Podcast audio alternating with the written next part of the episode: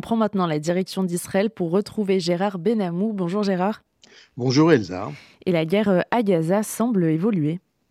Oui, on peut d'ailleurs évoquer en ce début d'année 2024, euh, Elsa, la perspective de certaines éclaircies concernant une partie des otages détenus par le Hamas. Une délégation israélienne se rend au Caire pour négocier avec l'Égypte une éventuelle nouvelle trêve de longue durée contre la libération de plusieurs dizaines d'otages en échange d'un certain nombre de terroristes palestiniens détenus ayant du sang sur les mains.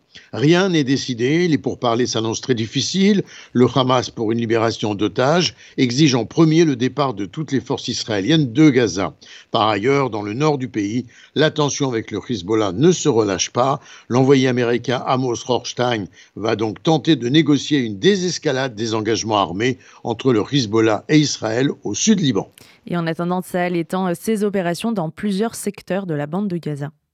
Les soldats font en effet chaque jour de nouvelles découvertes de caches d'armes et de postes de tir de roquettes dans des espaces de fréquentation civile comme des jardins d'enfants, des habitations privées, des écoles. Certains bâtiments sont même piégés, ce qui rend ce travail très difficile et dangereux pour les combattants israéliens, lesquels progressent maintenant au centre de la bande de Gaza et en partie au sud éliminant de nombreux terroristes et détruisant plus d'une centaine d'entrées de tunnels. Des dizaines de frappes aériennes accompagnent les forces au sol, neutralisant des cibles terroristes près de la ville de Gaza.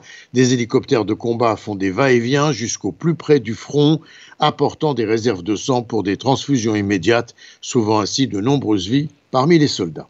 Et on évoque par ailleurs, Gérard, côté israélien, des dispositions nouvelles euh, sécuritaires pour permettre un retour progressif des habitants du sud d'Israël. Oui, selon des plans élaborés par Tsahal, effectivement, Gaza serait divisé en districts et sous-districts contrôlés par des clans différents dont on ignore la composition. Tout sous-district serait responsable de la distribution de l'aide humanitaire venant d'Égypte et d'Israël. Ces clans géreraient également la vie civile à Gaza pendant une période intérimaire. Le ministre de la Défense, Yoav Galand, préparerait également les conditions d'un retour chez eux d'une partie des habitants du sud d'Israël face à Gaza, en priorité, disons, ceux d'un secteur relativement éloigné de la frontière de Gaza, et puis des systèmes de défense nouveaux et des dispositions sécuritaires impliqueraient une présence permanente de soldats armés et bien équipés qui seraient disposés en tampon pour l'accès à ces agglomérations. Et autre sujet dans la vie politique israélienne qui euh, envahit de nouveau euh, l'actualité aujourd'hui. 42 victimes participant du festival Nova à Reim le 7 octobre estiment avoir été victimes d'un défaut de protection sécuritaire caractérisé par des défaillances de la part de Tsahal, du ministère de la Défense comme de la police israélienne et même du service général de sécurité. Aussi, il réclame 200 millions de shekels, environ 50 millions d'euros, au service responsable dans un premier procès civil après le massacre du 7 octobre, sachant que le bilan du massacre de Nova s'élève à 364 morts. Et enfin, une nouvelle tension qui anime en ce moment la scène médiatique en Israël.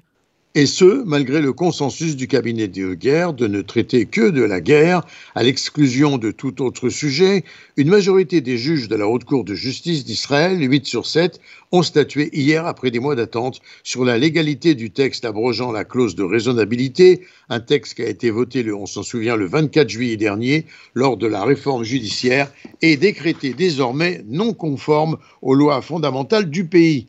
Le Likoud proteste contre cette décision jugée opposée, je cite, au désir d'unité du peuple. Gérard Benamou en direct de Tel Aviv pour RCJ.